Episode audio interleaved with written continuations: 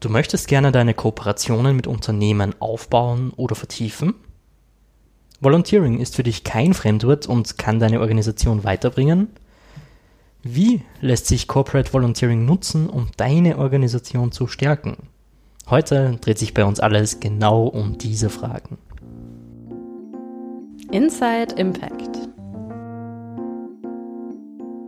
Der Podcast mit Wirkung.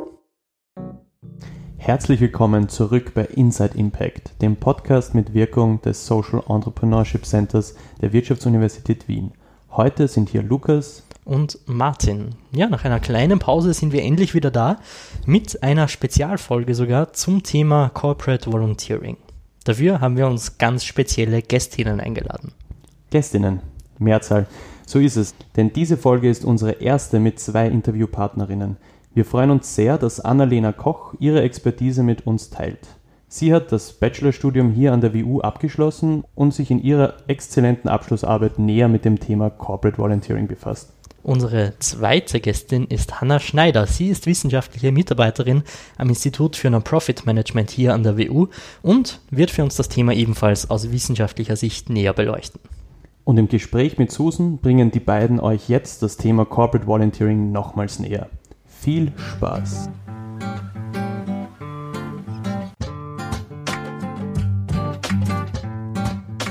Ja, danke euch beiden. Wie erwähnt, darf ich heute Anna und Hanna bei uns begrüßen.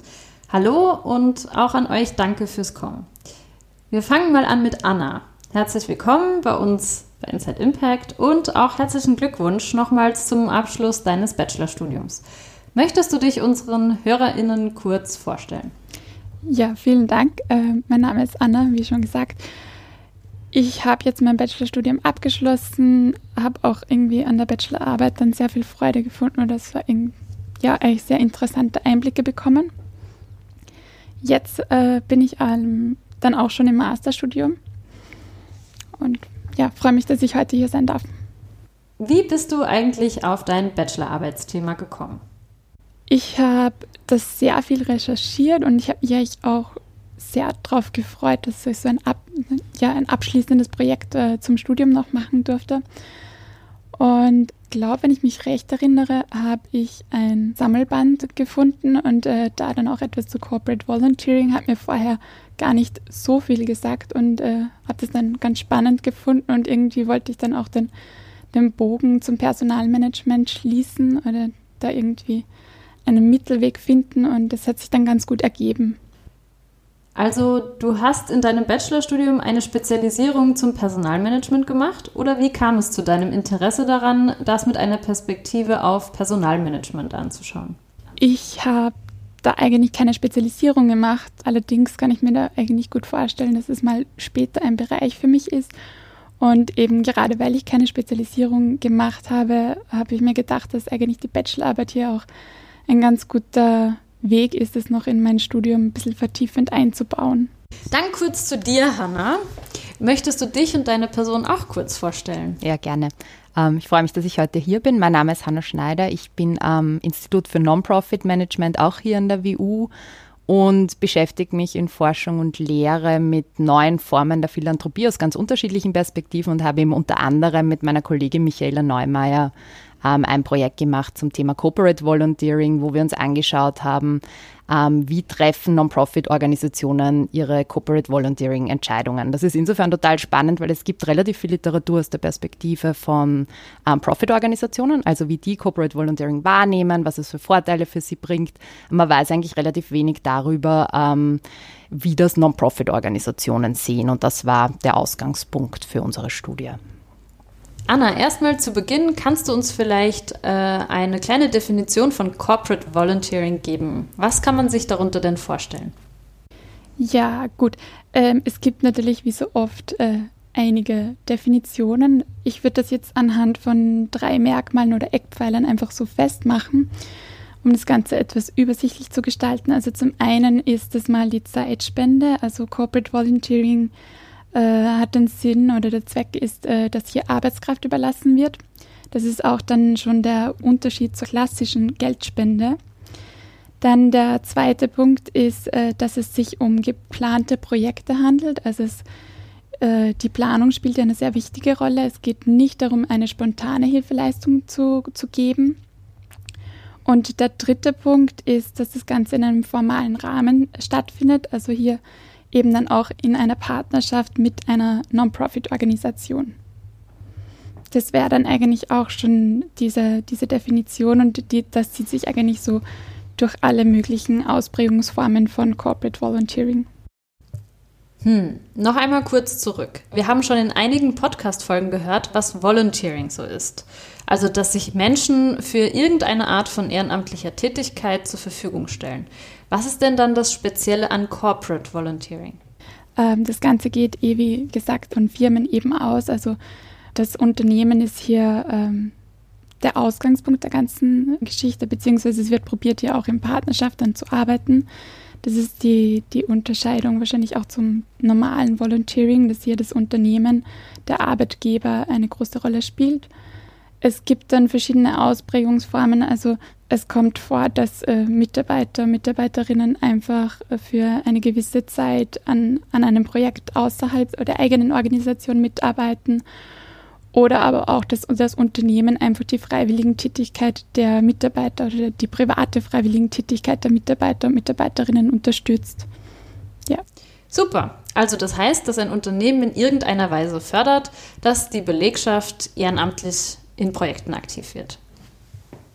Ja, genau. Also da geht es eben von Förderung bis hin irgendwie da aktiv etwas zu gestalten oder das aktiv auch in den, in den Arbeitsalltag zu integrieren oder gemeinsam auch Projekte zu starten in diese Richtung.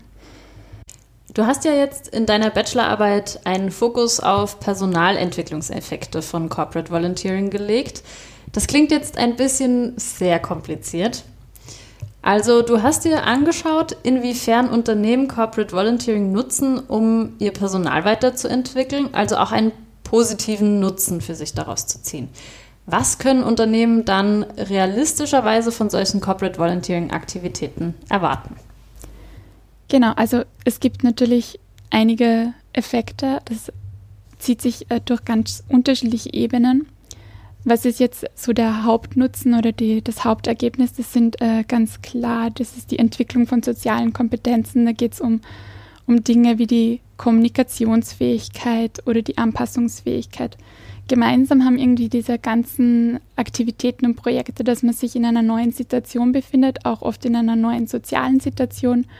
Und das sind eben genau diese, so, ja, wie man sie nennt, soziale Kompetenzen gefragt. Und man kann da sehr viel dadurch lernen. Weil ich zuerst gesagt habe, Kommunikationsfähigkeit hier so als Beispiel. Bei einem Mentoring-Programm ist, ist einfach notwendig, dass man präsentiert, dass man offen und klar über seine Ziele spricht und äh, das, das, das sind so Dinge, die man dann auch vielleicht in den eigenen Unternehmensalltag wieder integrieren kann. Also dieses Rückbesinnen vielleicht auf eine klare Kommunikationsweise und man kann da sehr viel mitnehmen. Bei größeren äh, Projekten kann man auch etwas über sich selbst lernen, also gerade Projekte, die vielleicht ja, jetzt etwas länger dauern, sprich nicht einen Tag, sondern eventuell ein paar Wochen oder sogar Monate. Man kann über sich selber reflektieren, man findet sich in den neuen Situationen und äh, ja, man erkennt die eigenen Schwächen, Stärken.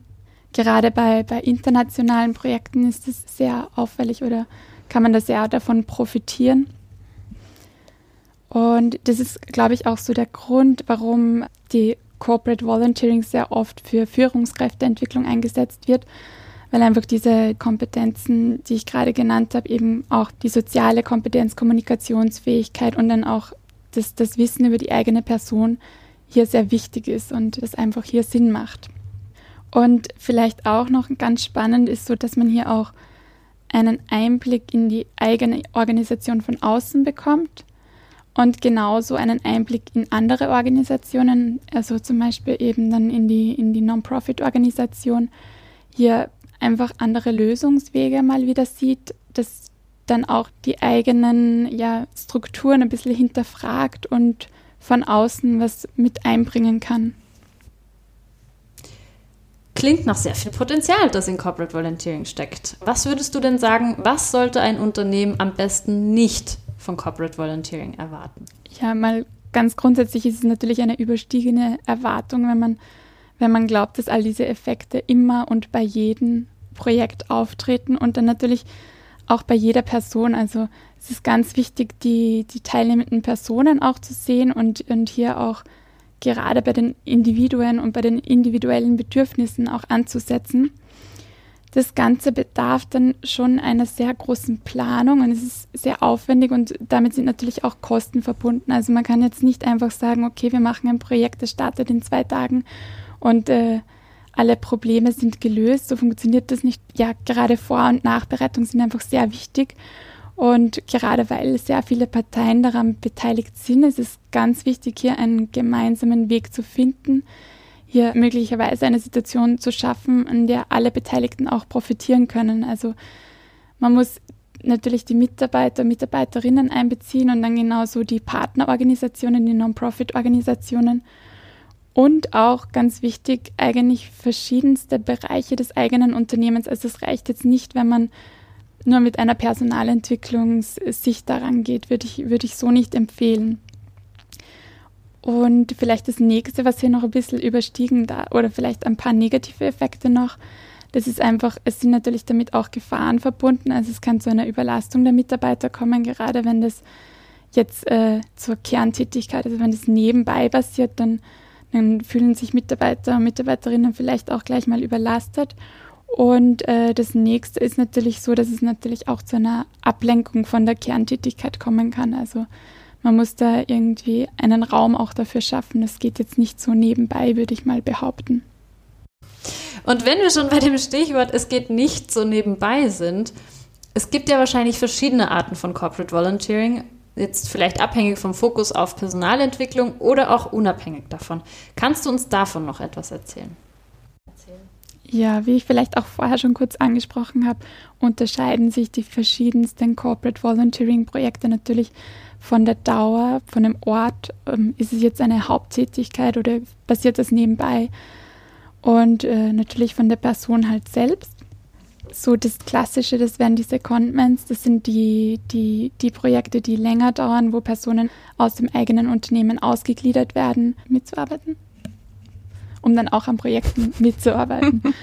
Gut, äh, da sind eben die internationalen Aufenthalte vielleicht hervorzuheben, dass die einfach die größte Wirkung zeigen. Also da ist auch der, der Faktor der Neuheit am größten. Und sehr interessant ist dann auch, dass die Mentoring-Programme, also das sind Programme, wo Arbeitnehmer vielleicht jetzt, äh, meistens sind es dann Schüler, betreuen und, und die eigene Arbeit näher bringen. Äh, das ist sehr spannend, dass die äh, eigentlich mit relativ wenig Aufwand jetzt aus Sicht der Personalentwicklung sehr viel bringen. Also man kann hier die sozialen Fähigkeiten ausbessern. Und der Rest, also diese Aktionstage oder vielleicht Events, das ist dann sowas, was vielleicht eher in Richtung Teambuilding geht. Und das, um das letzte noch zu nennen, das wäre diese Unterstützung der, der privaten freiwilligen Tätigkeit der Mitarbeitenden. Hier ist wahrscheinlich der Faktor der Motivation und ja der Wertschätzung gegenüber Mitarbeitern wahrscheinlich das Größte. Vielen Dank für diese umfangreichen und spannenden Einblicke in Corporate Volunteering aus der Unternehmensperspektive. Dann lenken wir den Blick jetzt mal auf Non-Profit-Organisationen und ich frage dich, Hanna, äh, wir haben ja jetzt schon gehört, dass es verschiedene Arten gibt, wie Unternehmen mit Corporate Volunteering umgehen. Wahrscheinlich gibt es ja auch Muster oder verschiedene Arten, wie Non-Profits mit Corporate Volunteering umgehen. Also wir haben in unserer Studie so drei zentrale Zugänge identifiziert, wie Non-Profit-Organisationen äh, an Corporate Volunteering herangehen. Das sind so die Organisationen, die Corporate Volunteering ja fast als marktförmige Transaktion sehen, die so tun, als wären sie ein zahlender Partner die sich sehr bewusst sind, was das Unternehmen von dieser Partnerschaft hat. Äh, die Anna hat es vorher schon angesprochen, die wissen sehr genau, welche sozialen Kompetenzen äh, Mitarbeiter da mitnehmen können, welche Reflexionsmöglichkeiten ihnen geboten werden. Die wissen es, die Reputation ihrer Non-Profit-Organisation hervorzustreichen und die artikulieren das auch sehr klar, was das Unternehmen eigentlich davon hat. Und was das mit ihnen macht, ist, dass sie eigentlich auf Augenhöhe mit dem Unternehmen agieren, dass sie in einer Position der Stärke sind und damit auch die Spielregeln, wie Corporate Volunteering funktionieren kann, mitgestalten können. Und das kann auch heißen, dass sie mal eine Corporate Volunteering Kooperation zum Beispiel ablehnen und sagen, na, das macht für uns keinen Sinn, weil da sind die Transaktionskosten zu hoch. Das wäre für uns ein zu großer Aufwand. Ja. Also das heißt diese Rolle der Stärke. Das sind oft Organisationen, die sehr professionelle Strukturen haben. Große MPOs, die zum Beispiel wirklich eine eigene Funktion haben, einen Beauftragten für Corporate Volunteering, die vielleicht eine eigene Abteilung für Corporate Volunteering haben. Manche sogar, die sowas wie einen Produktkatalog haben, einen Corporate Volunteering Katalog, wo dann irgendwie drinnen steht, welche Projekte Unternehmen angeboten werden.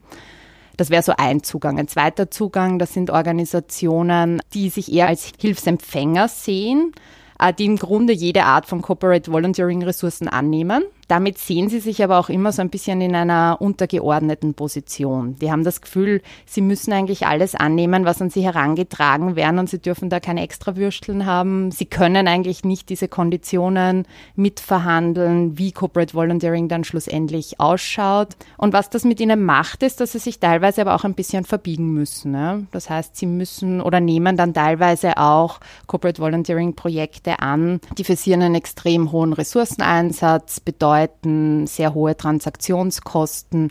Das heißt, das ist ein sehr mh, mm, passiver Zugang. Ja? Das heißt, man wartet, was an einen herangetragen wird. Und dann gibt es einen dritten Zugang, da geht es wirklich darum, dass Non-Profit-Organisationen und ähm, Unternehmen gemeinschaftlich Corporate Volunteering-Projekte äh, designen. Ja. Also die wirklich ähm, in langfristigen Projekten gemeinsam überlegen, wie so Projekte ausschauen können, gemeinsam Ziele definieren. Ich habe da irgendwie ein Projekt, das ist mir im Kopf geblieben, eine große IT-Organisation, die zum Beispiel mit einer Non-Profit-Organisation gemeinsam sich zum Thema digitale Medienkompetenz sich damit beschäftigt. Und es geht darum, dass IT-Mitarbeiter älteren Klienten Medienkompetenz beibringt. Und das war in einem sehr langfristigen Projekt, wo die wirklich ein, zwei Jahre miteinander zusammengearbeitet haben. Das wäre so ein Beispiel für ein integratives Projekt. Das waren so die drei zentralen Zugänge, die wir identifiziert haben. Und ich glaube, so ein zentrales Muster, was man, was alle Organisationen betrifft, ist das Corporate Volunteering dass man das eher als Türöffner auch für andere Arten von Kooperation sieht. Also es ist nicht Corporate Volunteering allein, sondern man erwartet sich aus dieser Corporate Volunteering Kooperation zum Beispiel, dass längerfristig daraus ähm, dann auch Spenden resultieren oder andere Formen der Partnerschaft. Also oft nur als Türöffner für längerfristige Kooperationen. Und Corporate Volunteering allein ist es oft nicht, warum man so eine Partnerschaft eingeht. Also würdest du schon auch sagen, dass es für Non-Profit-Organisationen mehr Sinn macht, darauf zu achten, dass die Kooperation mit einem Unternehmen auf Langfristigkeit ausgelegt ist? Oder würdest du sagen, dass die Effekte für Non-Profits oder eben der Nutzen, den diese daraus ziehen können, genauso hoch ist, wenn sie einmalige Events umsetzen würden? Also ich glaube, das ist sehr situationsabhängig. So ein Aktionstag, eine Organisation hat zum Beispiel erzählt von einem Flüchtlingsheim, das ausgemalt gehört. Und wenn sich da ein äh, Corporate Partner findet, der sagt, äh, die Mitarbeiter würden das gerne machen, die bringen vielleicht sogar selbst die Farbe und die Pinseln und das Abdeckmaterial mit, dann kann durchaus auch so ein kurzfristiges Projekt Sinn machen. Aber ich glaube, der springende Punkt ist, ähm, dass diese Transaktionskosten oft zu hoch sind, ja, dass man es nur dann eingeht, wenn man zumindest die Erwartung hat, dass dass längerfristig diese Partnerschaften bestehen bleiben und dann auch noch längerfristig andere Projekte ähm, damit einhergehen. Liebe Anna, ist es denn aus Personalentwicklungsperspektive auch egal, ob das Projekt auf Langfristigkeit ausgerichtet ist oder sind einmalige Maßnahmen da auch sinnvoll? Ich würde mal grundsätzlich sagen, dass es sinnvoll wäre, wenn man aus, ja, die Personalentwicklung jetzt vielleicht strategisch ansetzt. Kann ich mir schon vorstellen, dass langfristig das mehr Sinn macht. Also, dass man sagt, äh, man schickt immer wieder Mitarbeiter und sieht da gemeinsam an einem Strang. Für kurzfristige Projekte, ja, wenn es passend ist, dann kann es auch Sinn machen. Eben, vielleicht setze ich da jetzt auch an bei dem Ausmalen des Flüchtlingsheims das kann man vielleicht so als Teambuilding-Maßnahme oder so einsetzen. Also wenn es passt, dann, dann natürlich auch kurzfristig, aber ja auch aus dieser langfristigen Perspektive entstehen wahrscheinlich schon die meisten Möglichkeiten, auch für, für das ganze Unternehmen eigentlich. Hast du, Hannah, denn noch weitere Good Practice Beispiele oder Dinge, auf die Non-Profit-Organisationen achten können, damit ihre Corporate Volunteering-Aktivitäten nicht so eine Art Ressourcenfresser werden und damit das Projekt eben auch ein wirklich erfolgreicher Austausch mit dem Unternehmen wird? Ich glaube, was total relevant ist, dass Non-Profit-Organisationen sehr selbstbewusst in solche Partnerschaften reingehen. Dass sie erhobenen Hauptes da reingehen und sehr klar, ich habe es vorher schon angesprochen, artikulieren, ähm, was sie eigentlich auch beitragen können, ja? was der Profit-Partner von dieser Partnerschaft hat, weil was das automatisch macht ist, dass sie in einer stärkeren Position sind, ja, wenn sie ganz klar auch irgendwie artikulieren können, was ihr ganz konkreter, sehr essentieller Beitrag ist in solchen Partnerschaften. Ja. Und was ich so aus den Interviews, die wir geführt haben, herausgehört habe, ist, entscheidend dafür, wie zufrieden Non-Profit-Organisationen mit Partnerschaften sind, ist, wie viel sie da eigentlich mitgestalten können und dass sie nicht das Gefühl haben, da wird etwas an sie herangetragen, wo sie aber eigentlich keine Entscheidungskompetenz mehr haben, wie diese Projekte ausschauen, ja, sondern dass sie festlegen, wie sie diese Projekte haben wollen, wie sie für die Organisation ähm, Sinn machen. Ja. Und damit einhergeht auch, dass man sehr klar kommuniziert, was eigentlich die Erwartungen an so eine Partnerschaft sind, welche Rechte und Pflichten der jeweilige Partner hat, was wer beitragen soll in diese Partnerschaft. Und das kann unter Umständen auch heißen, ähm, dass ich eben bei manchen Partnerschaften sage, nein, passt mir nicht in den Kram, das, das passt nicht zu dem, was unsere Organisation macht oder das ist zu ressourcenintensiv oder aber auch, das sind vielleicht Zielgruppen, die da involviert sind, die unglaublich verletzlich, vulnerabel sind das geht nicht, dass da ähm, einfach Mitarbeiter kommen und mal ein paar Tage was mit denen machen und dann wieder verschwinden. Ne? Das, das ist vielleicht auch ein zu heikles Thema. Also all diese Gründe können auch dazu führen, dass ich als Non-Profit-Organisation sage, nein, macht für mich keinen Sinn. Und das kann ich aber nur, wenn ich aus einer Position der Stärke heraus agiere und mich nicht ähm, unterlegen in so einer Partnerschaft fühle und das Gefühl habe, ich muss etwas annehmen, äh, weil es an mich herangetragen wird und weil ich diese Ressourcen brauche. Und dafür ist es notwendig, dass ich mich eben da strategisch positioniere und dass ich hervorhebe, was mein Beitrag ist. Also würdest du schon sagen, dass Corporate Volunteering für jede Art von NPO geeignet ist, es allerdings auf die Ausgestaltung ankommt, dass es auch für alle ein Erfolgserlebnis wird? In der Literatur, sowohl in der Praktikerliteratur als auch in der wissenschaftlichen Literatur, werden immer so diese integrativen Partnerschaften als das Nonplusultra gehandelt, ja, als das, was am sinnstiftendsten ist und was die, den höchsten Mehrwert bringt. In der Praxis findet man aber eigentlich relativ wenig Organisationen, die das umsetzen, weil das ist unglaublich ressourcenintensiv. Also um irgendwie gemeinsam mehrere Jahre so Projekte zu machen, Dafür braucht man unglaublich viele Ressourcen, die die Non-Profit-Organisationen vielleicht auch gar nicht haben. Oder aber vielleicht auch ein pragmatischer Grund, dass Non-Profit-Organisationen sagen, wir wollen selbst definieren, wir wollen das gar nicht gemeinschaftlich definieren. Ja. Wir wissen sehr klar, was wir wollen, was für uns als Organisation Sinn macht, was für uns einen Mehrwert stiftet. Und dann kann das alles sein von einem Aktionstag, der vielleicht wirklich nur einen Tag dauert und dann kann das für meine Organisation Sinn machen, über in der Literatur spricht man oft von Skill-Based Einsätzen, also das heißt, dass Unternehmensmitarbeiterinnen ihre ganz spezifischen, ihr Können und ihre Fähigkeiten einbringen. Also es kann zum Beispiel sein, jemand aus einer Steuerberatung hilft einer MPO bei Steuerberatungsaktivitäten oder irgendeine Agentur hilft der Non-Profit-Organisation, eine Kampagne aufzusetzen. Ähm, oder sie kriegen Unterstützung im Marketingbereich, also wo die wirklich ihre ganz spezifischen Fähigkeiten und Kenntnisse halt dann im Sinne eines Wissenstransfers an die Non-Profit-Organisation weitergeben. Ja. Das kann Sinn machen oder aber auch integrative Projekte. Aber ich denke mal so unterm Strich, die Quintessenz ist, es muss für die Organisation passen, es muss Sinn machen und die Organisation muss das Gefühl haben, sie kann mitentscheiden, wie das ausschaut. Und dann gibt es nicht so diese eine richtige Form von Corporate Volunteering, sondern für diese eine Organisation halt die passendste Form in der jeweiligen Situation. Und das kann auch sein, dass sich dann aus einem kurzfristigen Projekt ja längerfristig dann doch eine integrative Partnerschaft entwickelt. Das ist ja nicht ausgeschlossen, aber zu einem gewissen Zeitpunkt macht es vielleicht einfach keinen Sinn. Gibt es dann vielleicht noch gewisse Fallstricke, die bei einer Partnerschaft zwischen NPOs und einem Unternehmen entstehen können? Oder hast du einen Tipp für die Zusammenarbeit mit Unternehmen? Nein, also ich glaube, die Quintessenz ist wirklich eine, eine klare Kommunikation im Vorfeld schon festlegen, was man sich von dieser Partnerschaft ähm, erwartet und dann zu überlegen, was ist für mich als Organisation, als Non-Profit-Organisation, was, was können die sinnvollsten Projekte sein und das, kann, das können ganz unterschiedliche Dinge sein. Was denkt ihr? Sollten Non-Profit-Organisationen für ihre Corporate Volunteering-Aktivitäten mit Unternehmen Geld verlangen? Und warum?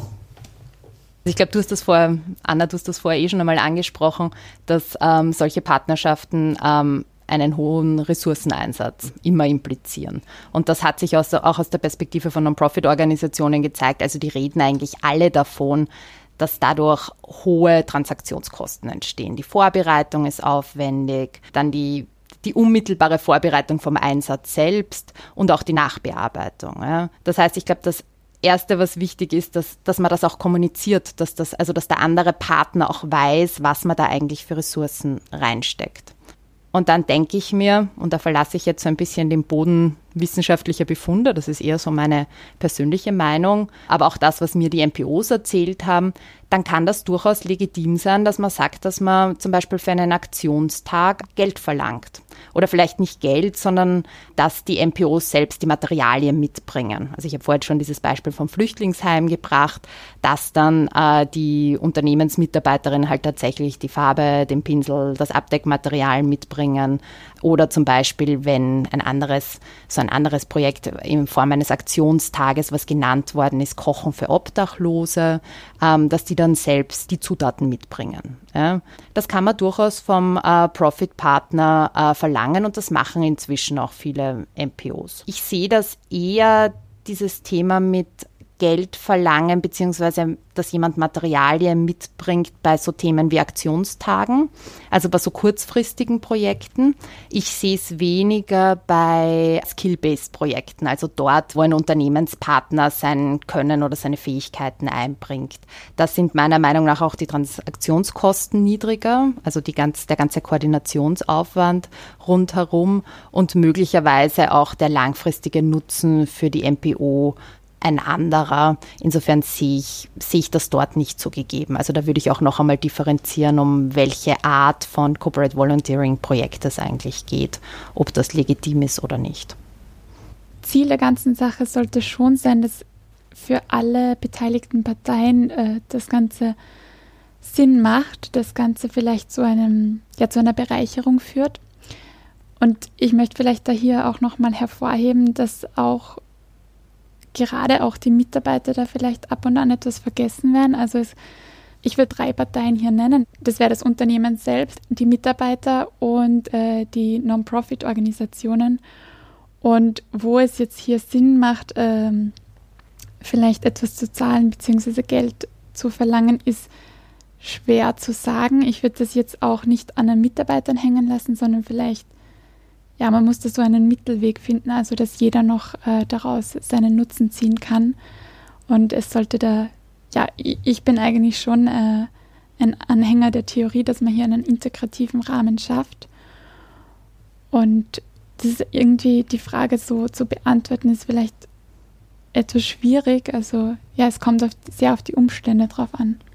Hast du denn, Anna, in deiner Recherche etwas dazu herausgefunden, ob Unternehmen dazu bereit sind, für Corporate Volunteering Einsätze zu bezahlen?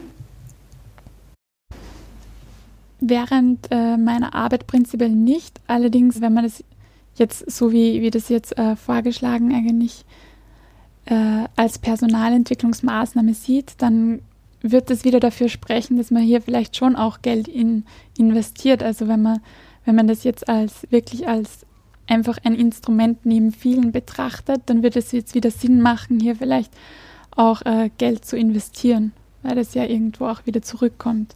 Allerdings so irgendwelche Befunde in die Richtung habe ich äh, weder gesucht noch gefunden, vielleicht. Vielleicht um da noch zu ergänzen, was ich so aus den Interviews herausgehört habe, aus deiner MPO-Perspektive, dass die erzählt haben, dass der Profit-Partner, dass dem teilweise vielleicht auch gar nicht so bewusst ist, wie viel Aufwand da eigentlich in den Projekten drinnen steckt. Das heißt, oft äh, hilft es einfach, dieses Bewusstsein zu schaffen, äh, was da schon an Ressourcen reingeflossen sind. Und dann ist das oft kein Thema mehr. Und es geht ja da oft nicht um sehr hohe Beträge, sondern wirklich nur darum, dass der MPO keine zusätzlichen Kosten daraus entstehen und schlussendlich äh, die Kosten höher sind als das, was, was die MPO schlussendlich ähm, daraus für einen Nutzen zieht.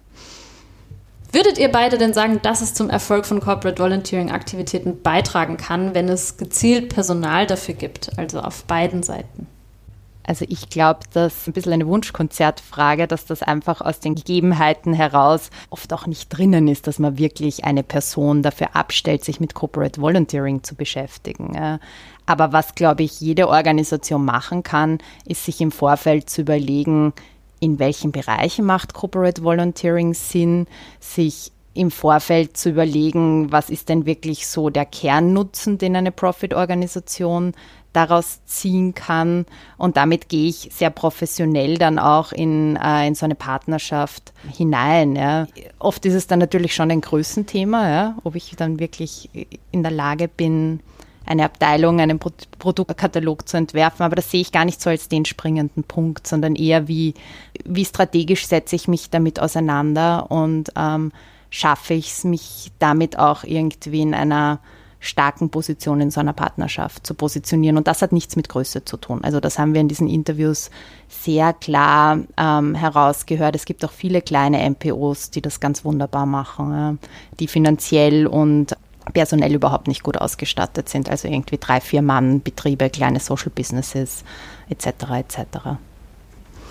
Ja, aus Unternehmensperspektive wird es schon Sinn machen, hier einige Verantwortliche zu finden. Das ist natürlich dann von der Größe des Unternehmens abhängig, ob das jetzt äh, einfach eine Zusatztätigkeit ist oder ob man da wirklich vielleicht gezielt auch Personal dafür einsetzt aus Sicht des Unternehmens macht es eben schon auch Sinn, das Ganze gezielt und strategisch einzusetzen. Und da ist es dann schon äh, sinnvoll, auch eine Person oder einige Verantwortliche zu haben, die, die eben dann genau auch mit, äh, mit den Non-Profit-Organisationen in Kontakt treten können. Und dass hier eine Ansprechperson gibt, auf jeden Fall, ja. Auch um für die eigenen MitarbeiterInnen eine zuständige Person zu haben, oder? Ja, absolut. Also ich habe ja bereits her hervorgehoben, dass äh, die Mitarbeiter und Mitarbeiterinnen da eine sehr große Rolle spielen und das ist natürlich sehr wichtig, dass es hier äh, eine Ansprechperson gibt, dass es hier jemanden gibt, der gerade individuelle Lösungen auch findet. Und da kann ich äh, aus meiner Sicht und äh, auch das, das, hat auch meine Arbeit gezeigt, dass, dass äh, hier vielleicht das Personalmanagement auch die richtige oder die erste Anlaufstelle sein könnte. Also ja, vielleicht findet man dann im Personalmanagement auch äh, direkt jemanden aus der Personalentwicklung, der das gerne übernehmen möchte. Und das kann ich mir, ja, das würde ich durchaus als sehr, sehr sinnvoll erachten. Ja, vielen herzlichen Dank für eure spannenden Beiträge. Dann wären wir am Ende unseres Gesprächs für heute. Danke für eure Einblicke in das Feld des Corporate Volunteering. Dankeschön. Ja, danke für die Einladung. War spannend. Ja, vielen herzlichen Dank euch für dieses Gespräch. Ich finde, es ist wichtig, nochmals hervorzuheben, dass NPOs auch eine sehr starke Position im Bereich Corporate Volunteering einnehmen können. Die mögliche Beziehung zu einem potenziellen Partnerunternehmen soll ja schließlich möglichst viel Nutzen und möglichst wenige Transaktionskosten für die Organisation bringen. Ebenso wichtig auch nochmals der Kommentar von Anna, dass die Position der MitarbeiterInnen in der Kooperation nicht zu kurz kommen darf. Ein Punkt, der schnell in den Hintergrund geraten könnte, aber keineswegs sollte. Mit den Erkenntnissen dieser Folge lassen wir das Thema Volunteering in all seinen Facetten erstmals hinter uns. Nochmals vielen herzlichen Dank an alle Expertinnen und Experten, die uns in diesem Themenblock unterstützt haben. Mit viel Vorfreude blicken wir aber auch schon wieder nach vorne. In den nächsten Wochen dreht sich für uns alles um ein ganz wichtiges Programm, das soziale Ideen und Innovationen vorwärts bringen möchte. Wir stellen euch den Social Impact Award und seine diesjährigen Finalistinnen in Österreich vor. Den Start macht dabei Peter Wandor. Er ist Gründer dieser Initiative, die mittlerweile in über 15 Ländern aktiv ist und wird uns die Entwicklungen des Social Impact Awards, kurz SIA, näher bringen. Ja, hallo, mein Name ist Peter Wandor. Ich bin Gründer des Social Impact Award und in der nächsten Folge Inside Impact äh, werde ich gemeinsam mit Martin Meerwald besprechen, was der Social Impact Award ist, ähm, was da passiert ist seit der Gründung vor über zehn Jahren und wo Social Entrepreneurship in Österreich heute steht. Wir freuen uns schon sehr darauf. Bis es soweit ist, schreibt uns doch wie immer eure Erfahrungen, Inputs zum Thema via insideimpact.wu.ac.at oder über unseren Instagram-Account insideimpact mit Unterstrich. Bis zum nächsten Mal und bleibt gesund. Ciao.